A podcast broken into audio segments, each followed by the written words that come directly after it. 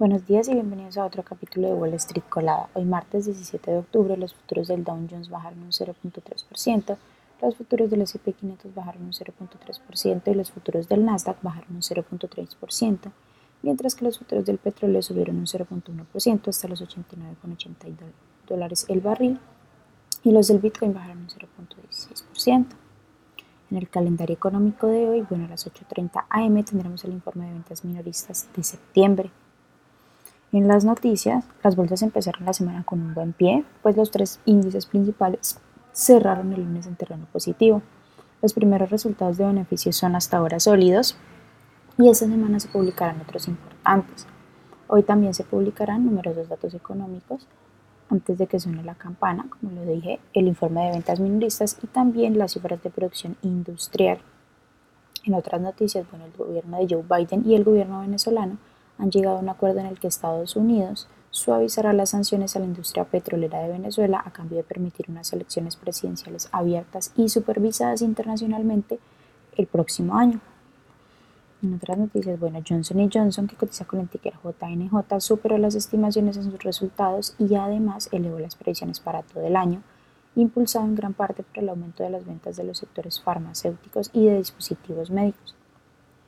La compañía reportó un EPS de 2.66 sobre ingresos de 21.35 mil millones de dólares versus los 21.4 mil esperados. Bank of America, que cotiza con el ticker BAC, superó las estimaciones de los analistas debido, a ingresos por intereses superiores a, los, a lo previstos. La compañía reportó un EPS de 0.90 sobre ingresos de 25.32 mil millones versus los 25.14 mil esperados. Por otra, por otra parte, Goldman Sachs, que cotiza con el ticker GS, reportó un EPS de 5.47 sobre ingresos de 11.82 mil millones, superando también las estimaciones de los analistas, estos resultados impulsados por los ingresos por operaciones más elevados de lo que estaba previsto. Lockheed Martin, que cotiza con el ticker LMT, también superó las estimaciones con un EPS de 6.77 sobre ingresos de 16.88 mil millones, que representa un aumento del 1.8 año a año y superan los 160 millones esperados por los analistas. La compañía además también aumentó el dividendo trimestral a 3.5 dólares y elevó su recompra de acciones hasta los 3 mil millones de dólares.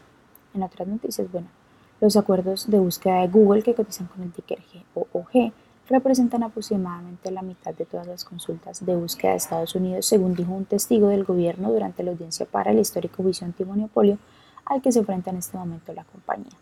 Las acciones que tenemos de complexión bullish son Integrate MediaTek, que cotiza con el ticker IMT y ha subido más de un 800%, Assembly Biosense, que cotiza con el ticker ASMB y ha subido más de un 194%, y también Pro que cotiza con el ticker SPRC y ha subido un 89%, mientras que las acciones que tenemos con predicción bearish son Evilo Biosense que cotiza con el ticker EVLO y ha bajado más de un 66%, Noob Holdings que cotiza con el ticker NVVE y ha bajado más de un 31%, y también Netscout Systems que cotiza con el ticker NTCE y ha bajado más de un 19%. Esas son las noticias que tenemos para hoy antes de que abra el mercado. Les recuerdo que pueden encontrarnos en todas nuestras redes sociales como arroba Spanglish pero además de eso también visitar nuestra página web www.spanglishtrades.com para que no se pierdan ninguna noticia ni actualización del mundo de la bolsa de valores, por supuesto como siempre en español. Muchas gracias por acompañarnos y por escucharnos. Los esperamos de nuevo mañana en otro capítulo de Wall Street Colada.